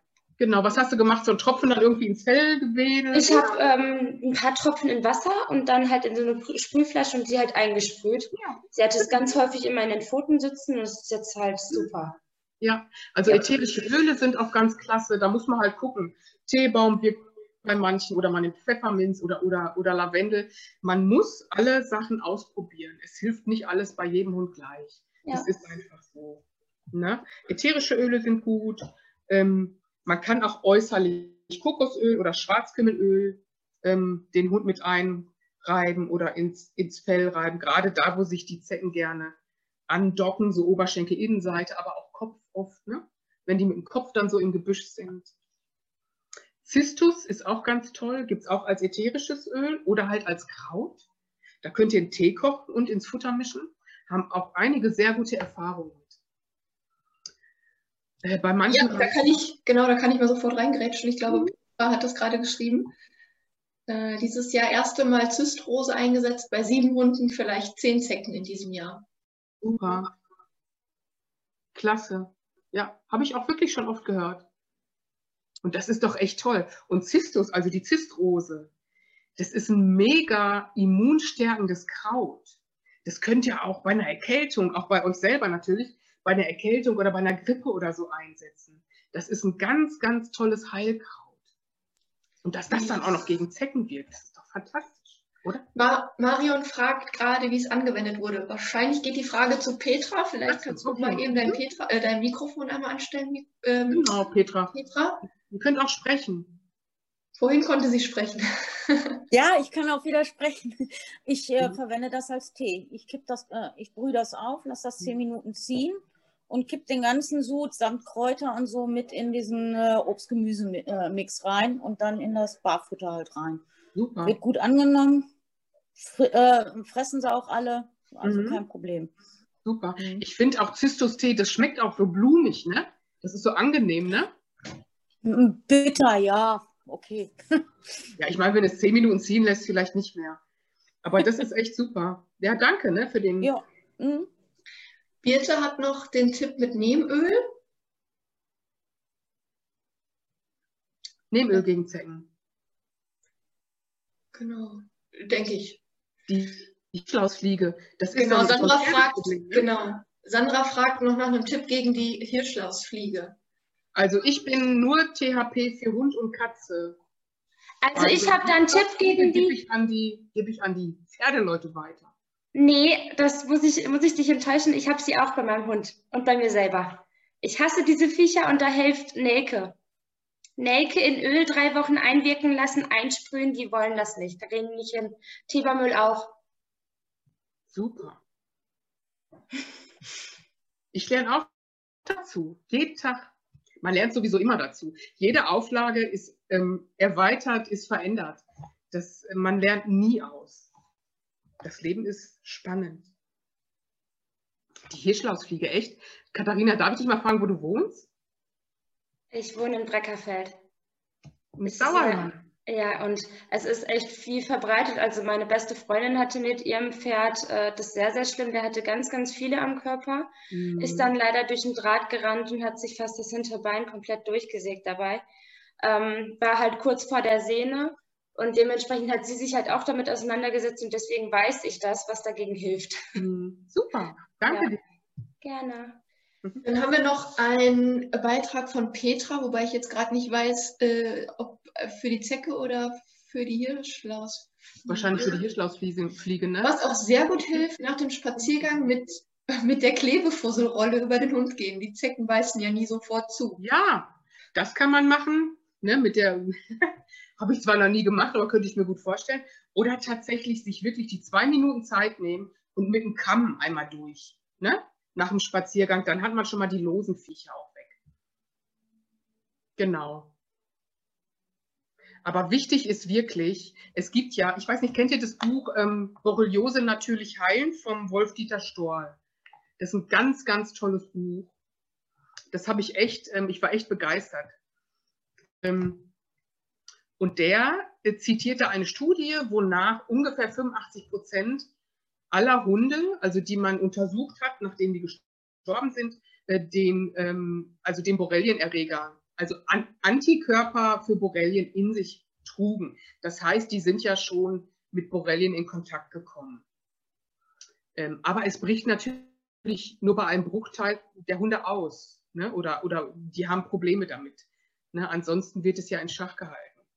Und ich kann nur sagen, ähm, je stärker das Immunsystem, desto weniger leiden die Hunde an Infektionskrankheiten. Und ich habe ja das Paradebeispiel in meiner Praxis ähm, von einem Ridgeback. Mit dem waren die Besitzer, junge Leute, erster Hund, wollten alles richtig machen. Die waren mit dem in Spanien, da war der ein Jahr alt. Und dann waren die bei einem Tierarzt, da, da kannte ich die noch nicht. Und der hat die ähm, beiden zu einer Leishmaniose-Impfung überredet. Das ist ähm, eine Impfung, da mussten die dreimal hin. Also der bekam drei Impfungen. Das hat er auch damals gut verpackt, der war auch noch sehr jung. So, dann waren sie in Spanien. Und alles okay. Drei Jahre später ähm, lassen die sich von einer Tierärztin zu einer Leptospirose-Impfung überreden. Das war die Impfung, die ausgelassen hatten bei der Grundimmunisierung, weil die halt auch sehr viele Nebenwirkungen hat. Ähm, haben sich dann verunsichern lassen, haben ihn gegen Leptospirose impfen lassen und einen Tag später hatte der eine, eine hatte der Nierenversagen, kam in die Klinik und es wurde ein akuter Ausbruch von Leishmaniose diagnostiziert. Und seitdem ist es ein Leishmaniose, Leishmaniose-Hund in Anführungsstrichen. Ja, direkt nach der Leptospirose-Impfung ausgebrochen. Das heißt, das Immun war so arg, ähm, ja, mit der Leptospirose-Impfung beschäftigt, wenn man so will, dass ähm, die Leishmanien freie Bahn hatten. Ne? Also nur mal so für den Hinterkopf, das ist für mich immer das Paradebeispiel, was eine Impfung machen kann. Nicht so die Impfadjuvantien nur, sondern so überhaupt auch. Und, und, und mich würde mal interessieren, was passiert denn so im nächsten halben Jahr nach so einer Siebenfachimpfung? Ich sehe es ja manchmal in meinen Patientenblättern auch, ähm, dass da auf einmal irgendwelche Titer hochgehen. Ne? Bei mir muss jeder Patient ein Patientenblatt ausfüllen. Das ist sehr, sehr, sehr hilfreich. Und ähm, da sieht man dann auch manchmal so die Chronologie, ne, wenn man sieht, was hatten die denn so für Vorerkrankungen. Also ich möchte jetzt niemanden vom Impfen abhalten, aber ihr solltet euch bewusst sein, dass das eine Immunherausforderung ist. Und wenn der Hund dann ähm, ja mit Erregern viel zu tun hat, ist das natürlich auch ein Risiko. So, Geruchsbelästigung, woran wir oftmals nicht denken. Also in einem Haushalt, wo Hund und Katze sind, sollten keine Duftkerzen, keine Bambus, Duftöl, getränktes Tralala sein. Kriegt man leider immer wieder mit oder womöglich diese ähm, Duftsachen, die man in die Steckdose steckt. Das ist ja auch gruselig. Und da kriegen auch gerade Katzen, für Katzen ist es noch schlimmer als für Hunde, habe ich das Gefühl. Die kriegen richtig chronische Sinusitis und solche Geschichten. Ne? Also denkt immer dran, ähm, die Tiere riechen besser als wir. Und natürlich ist es für uns auch nicht gesund. Das möchte ich mal ganz klar sagen. Ne? Greift da lieber auf natürliche ätherische Öle zurück, wenn ihr es schön duftig haben wollt. Und Je natürlicher auch die Wohnumgebung, desto gesünder ist das für alle, für Mensch und für Tier. So, Haar wie Haut, Haare, Halsbänder. Ja, was sagt die Haut aus über den Zustand des Hundes, über die Gesundheit oder die Haare? I wie Impfungen. Habe ich ja gerade schon mal angeschnitten, ist ein großes Thema, muss jeder für sich selber entscheiden, denn jeder muss natürlich auch ähm, mit den Folgen leben, die auch, wie auch immer die aussehen mögen. Aber wusstest du, dass in der Bundesrepublik Deutschland darf seit 1992 nicht mehr gegen die Maul- und Klauenseuche geimpft werden? Auch die Einfuhr geimpfter Tiere aus anderen Ländern ist verboten. Aus den europäischen Daten von 1966 bis 1988 geht eindeutig hervor, dass es in den Ländern mit gesetzlich vorgeschriebener Impfung erheblich mehr Ausbrüche gegeben hat als in den Ländern ohne. Das ist schon erstaunlich, oder? Und es gibt natürlich auch ganz viele äh, Internetseiten, wo man sich, wo man sich schlau machen kann, Impfreport, individuelle Entscheidung, Impfkritik und so weiter. Und es gibt natürlich auch ganz viele Bücher, ähm, die man auch mal lesen sollte. Zum Beispiel auch gerade, wenn es um Hunde geht, von der Monika Peichel, Hunde impfen, ein kritischer Ratgeber. Monika Peichel ist Journalistin, die beschäftigt sich ganz objektiv mit dem Thema. Und das ist wirklich gerade auch für Therapeuten, aber auch für jeden Hundebesitzer, finde ich, ähm, sehr, sehr empfehlenswert. So, dann junge Hunde. Der Mythos vom süßen Welpen. welcher Züchter, welche Rasse, die ersten Tage des Welpen im neuen Zuhause. Dann habe ich ein Kapitel geschrieben, Kindern Empathie und Tierliebe vermitteln. Was können wir tun, damit die, damit die Kinder ein Gefühl für die Tiere bekommen? So, und dann habe ich ein Kapitel über Kastration geschrieben. Das ist ja auch immer ein ganz, ganz großes Thema. Man sollte immer im Einzelfall entscheiden, ob eine Kastration nötig und sinnvoll ist oder nicht, beziehungsweise ob der Eingriff nach tierärztlicher Indikation geboten ist. Vorteile einer Kastration beim Rüden ist die Vorbeugung gegen Hodenkrebs und Vorhautentzündung, Minderung sexuell motivierter Aggression, Schutz vor Geschwüren im Analbereich, kein Aufreiten und sonstig, sonstiges sexuell orientiertes Verhalten.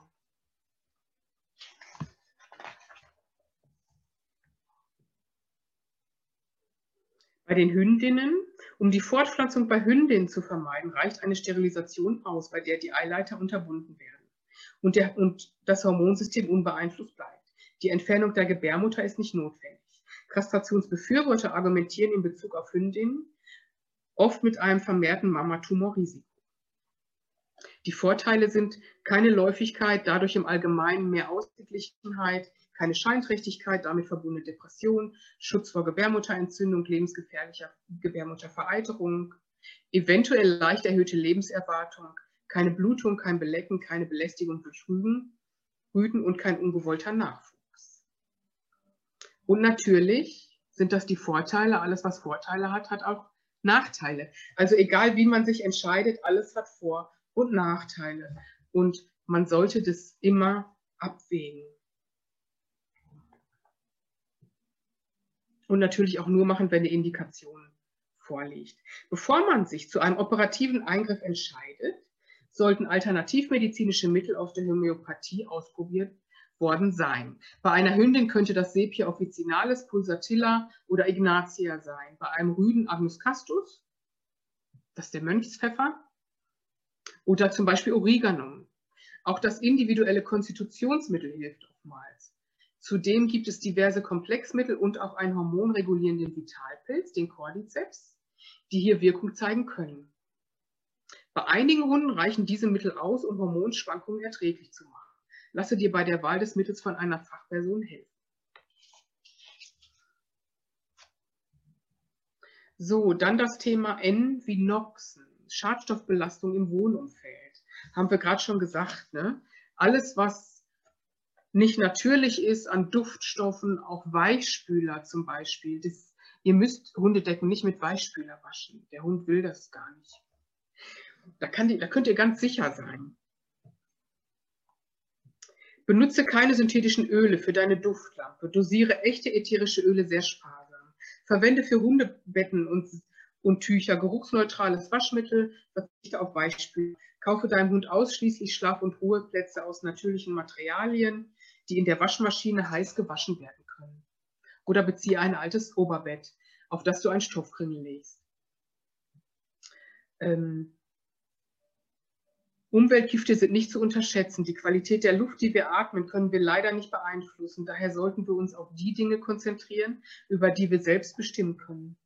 Gehe möglichst oft in der freien Natur mit deinem Hund spazieren und nicht direkt an Straßen entlang. Verwahre chemische Reinigungsmittel, Chemikalien wie Frostschutzmittel, Rattengift, Urinsteinlöser und Schneckentod in verschlossenen Schränken. Ganz besonders, wenn du auch einen Labrador besitzt. Vertraue, verstaue, ich muss mich entschuldigen, ich bin 50 geworden. Verstaue vorm zu Bett gehen die Zartbitterschokolade dort, wo dein Hund sie nicht erreichen kann. Und lasse auch keine anderen für den Hund ungeeigneten Lebensmittel wie abgenagte Hühnerknochen, Avocadocreme, Weintrauben, Rosinstuden, Backpulver und Muskatnüsse in seiner Reichweite liegen. Achtung, der Süßstoff Xylit kann bei Hunden zu einem Abfall des Blutzuckerspiegels und zu Leberversagen mit Todesfolge führen. Xylit ist unter anderem in Lebensmitteln für Diabetiker enthalten. Denke daran, wenn du bei Menschen zu Besuch bist, die solche Lebensmittel im Haus haben. Ne? Oder wenn du deinen Hund mal der Oma bringst, oder den Eltern, die Diabetiker sind. Das muss man echt dabei sagen, weil da reicht wirklich so ein Keks am Tag. Ne? Das machst du zwei Jahre und dann liegt der Hund auf der Seite. Das ist leider so. So, ja. Was macht ihr denn, wenn wirklich mal ein Notfall ist oder auch Dinge, die jeder Besitzer im Haus haben sollte? Zum Beispiel ein Digitalthermometer, ein Zeckenhebel, eine Pinzette zur Fremdkörperentfernung, Taschen- und Kopflampe finde ich ganz wichtig, um den Hund zu untersuchen. Ja, um mal wirklich zu gucken, ähm, wie sieht denn jetzt, wie sehen die Zähne jetzt wirklich aus? Ja, oder ist da jetzt wirklich eine Zecke oder ist da Flohkot? Ähm, ihr glaubt gar nicht, wie der Unterschied ist mit, mit so einer normalen Wohnzimmerlampe oder mit so einer Kopflampe. Finde ich super wichtig. Ein Kühlelement ne, für eine Schwellung, wenn die mal gestochen werden. Ich finde ähm, zur Desinfektion ein Propolis-Liquid oder kolloidales Silber oder eine Calendula-Essenz wichtig oder für eine stumpfe Verletzung so ein Arnika-Gel oder eine Traumelsalbe. Bachblüten-Notfalltropfen sind auch immer gut. Ich finde Manuka-Honig mega, auch für so eine Halsentzündung. Ne? Wenn die mal husten, das ist ja oft auch eine Halsentzündung. Also wenn die so husten und röcheln, das kann bis zum Erbrechen führen, dann guckt dem Hund mal in, in den Hals das ist manchmal eine richtig heftige Halsentzündung. Da finde ich Manuka-Honig super, zum Beispiel. Und natürlich mal so eine Komplettausrüstung, äh, wenn eine tiefe, blutende Wunde ist, dass ihr so eine Erstversorgung machen könnt, bis ihr beim Tierarzt seid. So, ihr Lieben. Augen, Ohren, Nase, Zähne. Was sagt das über den Hund aus? Was ist da zu beachten? da habe ich all meine Erfahrungen und mein Wissen reingesteckt. Und jetzt sind wir schon gleich durch. Dann möchte ich zum Schluss nochmal, ja, die Regenbogenbrücke natürlich ist auch ein großes Thema. Wann ist Zeit zum Loslassen? Das könnt ihr am Ende nur selber entscheiden. Dann S, die, die systemische Aufstellungsarbeit finde ich ganz, ganz wichtig. Ich weiß nicht, ob ihr das kennt, systemische oder Familienstellen sagt man auch. Ne? Das ist oft so, wenn man Probleme hat oder irgendwelche Themen, sage ich mal, in der Familie. Man möchte irgendwelche Beziehungen verbessern. Man kann aber auch Arbeitskollegen aufstellen. Äh, man kann auch Themen aufstellen. Und man kann natürlich auch äh, die Tiere aufstellen. Und das machen mittlerweile, ähm, das bieten Therapeuten an, oft sind es Heilpraktiker. Und ich weiß auch, dass auch viele Psychotherapeuten sich dahingehend ausbilden lassen, weil einfach ähm, gerade so Familienthemen kann man viel einfacher ähm, mit einer systemischen Aufstellungsarbeit in die Ordnung bringen, als manchmal durch jahrelange Gesprächstherapie. Das ist wirklich ein ganz tolles Werkzeug. Ich kann das mal hier kurz anreißen. Für die Anwendung dieser wissenschaftlich nicht belegten Therapieform benötigst du die Hilfe einer ausgebildeten Fachperson, die neben dir als Aufsteller mit weiteren Personen als Vertreter arbeitet. Eine Aufstellung dauert in der Regel eine bis zwei Stunden. Dein Hund oder betroffene Familienmitglieder sind dabei nicht anwesend. Grundvoraussetzung für eine Aufstellung ist ein persönliches Anliegen, das, das du bearbeiten möchtest. Zum Beispiel. Das sind nur Beispiele. Ich leide darunter, dass mein Mann ständig eifersüchtig auf meinen Hund ist, aber traue mich nicht, ihn damit zu konfrontieren. Ich werde total wütend, wenn mein Hund sein Futter nicht fressen will. Ich habe meinem Hund gegenüber ein schlechtes Gewissen, weil ich jetzt auch eine Katze habe.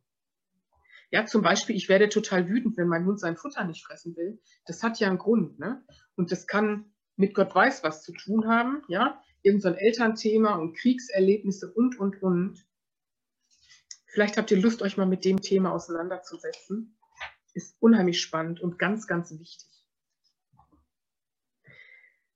So, ich bin ja zu den Hunden gekommen über meine ehrenamtliche Tierheimarbeit. 2005 äh, habe ich damit angefangen, habe Hunde ausgeführt in Gelsenkirchen im Tierheim, habe da auch 2006 meinen Seelenhund kennengelernt, den Basco.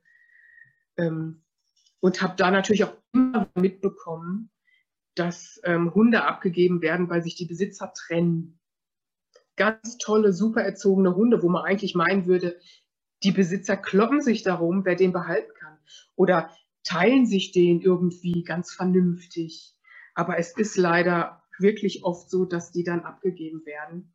Für uns alle wahrscheinlich völlig unvorstellbar. Und da war ich auch Grund, einfach mal zu sagen, ähm, guck mal, das und das und das und das kannst du machen, wenn dich das wirklich mal betrifft. Das war mir einfach mega wichtig. Das ist ja auch ein Erkennungszeichen von diesem Buch. Ähm, ich habe da keinen erhobenen Zeigefinger. Ich bin ja auch jemand, ich versuche für alles Verständnis zu haben.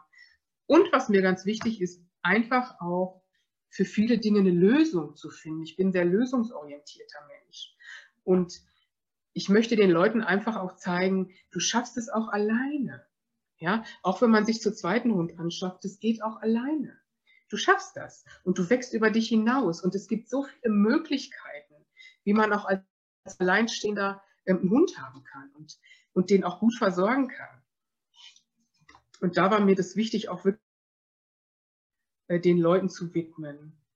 Denn ich glaube, dass das auch viel aus einer, aus einer Angst gemacht wird, dass man dem nicht gerecht wird oder dass man das nicht schafft. Und ich weiß aus Erfahrung, dass man ganz viel mehr schafft, ähm, als man manchmal denkt. So, dann Urlaub. Uh, wie Urlaub mit dem Seelenhund. Was ist da zu beachten? Eine Reiseapotheke. Ne, was man kann, wo kann man schön Urlaub machen mit dem Hund? Ne? Anreise in Flugzeug, im Auto, andere Alternativen, Urlaub in den Niederlanden, Südeuropa, Frankreich, Nordeuropa, Schweden ist natürlich auch herrlich. Ähm, ja, dann zum Schluss noch W wie Würmer und Einzeller. Wie kann man den Hund pflanzlich entwickeln oder ein wurmwidriges Milieu schaffen, ja, sodass gar kein Übermaß entsteht.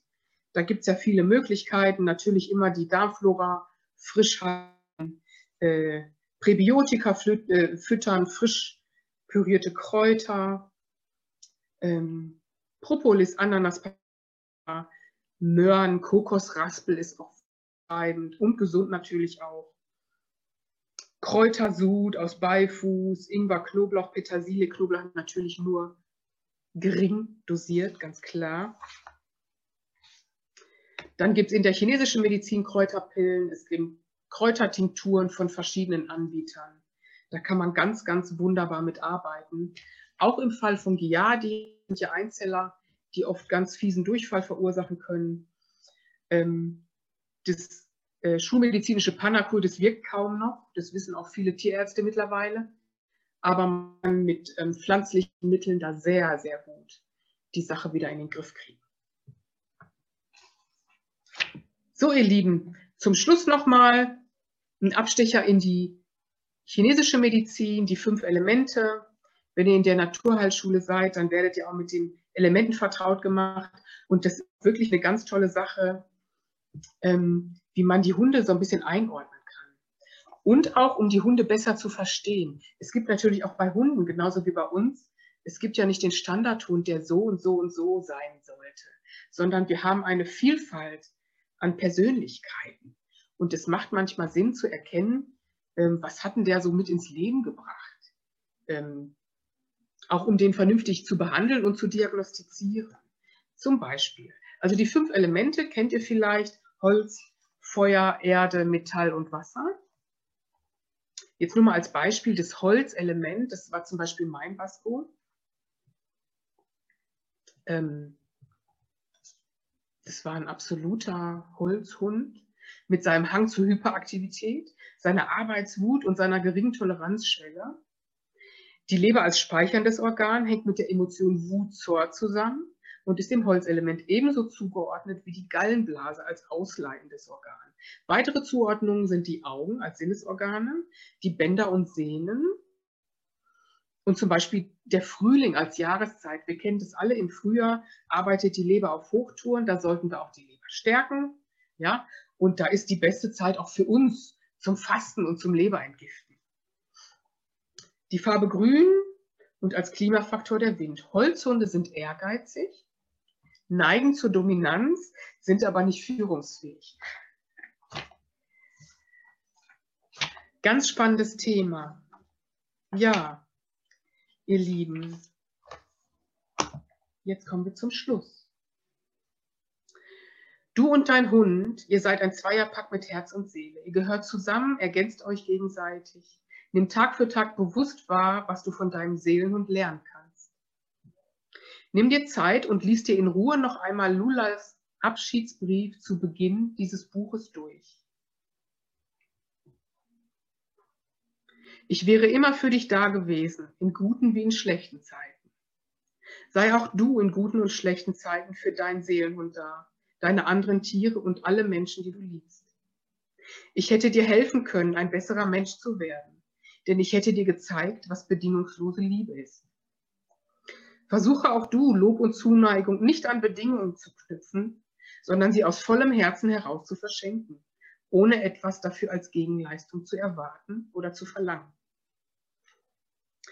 Ich hätte dir gezeigt, wie einfach es ist zu vergeben und Verständnis zu haben.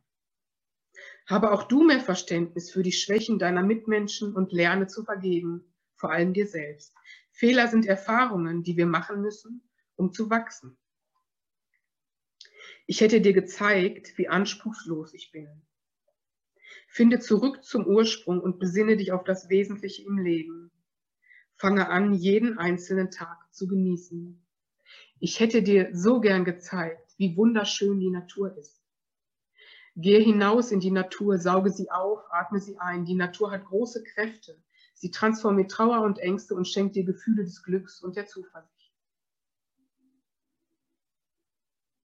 Du wärst ein gläubigerer Mensch geworden. Es gibt zwischen Himmel und Erde mehr, als du dir jemals erträumen kannst. Ich hätte dich zu einem klügeren Menschen machen Erweitere deinen Horizont, besuche Seminare und lies Bücher. Wissen macht unabhängig und hilft dir, Entscheidungen zu treffen. Du wärst geduldiger geworden. Im Hier und Jetzt den Moment zu genießen, ist das große Geheimnis, das dein Hund mit dir teilen will. Durch mich hättest du ein glücklicherer Mensch werden können. Mache auch du andere Menschen glücklich, bringe sie zum Lachen und gib dein Licht an sie weiter. Glück, das geteilt wird, verdoppelt sich und kommt wieder zu dir zurück. Ich hätte dir zu mehr Selbstsicherheit und Mitgefühl verholfen. Stehe zu dir selbst, zu deinem Hund und zu allem, was dich glücklich macht. Hilf anderen Menschen und Tieren, die nicht so viel Freude am Leben haben wie du. Achte deinen Hund und genieße jeden Tag mit ihm. Er ist etwas Besonderes, etwas Großartiges Größtes Glück ist es, an deiner Seite zu sein und dir Freude zu bereiten. Versuche deine Botschaften, versuche seine Botschaften zu verstehen und seine Bedürfnisse zu erkennen. Dein Hund verbindet dich wieder mit der Natur und dadurch mit dir selbst. Er ermöglicht dir Heilung auf allen Ebenen. Dein Hund ist das größte Geschenk, das dir vom Universum gemacht werden konnte. Ich danke euch. Wir danken dir, würde ich sagen. Die Katja hat auch schon im Chat geschrieben, sehr, sehr gut formuliert, liebe Susanne. Herzlichen Dank und liebe Grüße aus dem Schwarzwald. Katja. Dankeschön, liebe Katja. Genau. Petra sagt auch Danke und Carmen schreibt vielen lieben Dank für den Einblick in dieses tolle Buch. Carmen mit Seelenhund Michel. Schön, freut mich, wenn euch das gefallen hat. Lisa das war natürlich auch. jetzt wirklich nur so ein kleiner Einblick. Ne? Aber ein schöner Einblick. Ja, war kurzweilig. Ja. Habt ihr denn noch Fragen an Susanne? Ihr dürft eure Mikros anstellen. Ihr dürft gerne noch fragen. Ihr dürft aber auch in Ruhe drüber schlafen ähm, und mir jederzeit eine E-Mail schicken. Genau, und zur Not einfach zu mir schicken. Ähm, ich leite das dann weiter. Ja, ich habe aber auch eine Webseite. Ihr findet mich sofort im Internet. Und ähm, da könnt ihr mir eine E-Mail schicken, wenn ihr Fragen habt. Da helfe ich euch gerne. Ja? Petra hat das Buch schon, schreibt sie gerade. Mhm, das ist schön. Oh, und sie wird ja. es weitergeben. Auch ein schönes Geschenk. Ja, ich denke so, es ist wirklich so als Basisleitfaden, ist es für einen Hundebesitzer schon echt gut, gerade auch für ganz neuen. Ne? Wenn du jetzt mit dem Hund groß wirst und, und weißt es alles schon, ist das was anderes. Aber ähm, auch die Tatsache, dass manche den fünften Hund schon haben, heißt ja nicht, dass sie das alles irgendwie gut machen. Ne? Das ist ja auch wie bei Kindern. Und wir lernen ja auch immer dazu, ja. Also das kann auch sein in der zehnten Auflage, dass dann da wieder ganz andere Sachen drinstehen. Das ist ja auch gut so. Denke ich auch.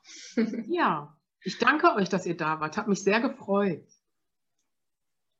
Okay, ihr Lieben, wenn ihr keine Fragen mehr habt, dann entlassen wir euch ins Wochenende. Ich wünsche euch ein schönes Wochenende. Ne? Geht mit euren Hunden raus. Meiner ist schon so alt, der kann kaum noch laufen. Das fehlt mir ein bisschen. Aber wenn der ganze Spuk hier vorbei ist dann, und mein Mann in Pension ist, dann haben wir auch mal wieder ein kleines Rudel. Da freue ich mich. also, dann macht's gut, ihr Lieben. Alles klar. Ich wünsche euch auch ein schönes Wochenende und vielleicht bis zum nächsten Mal. Tschüss, ihr Lieben. Tschüss.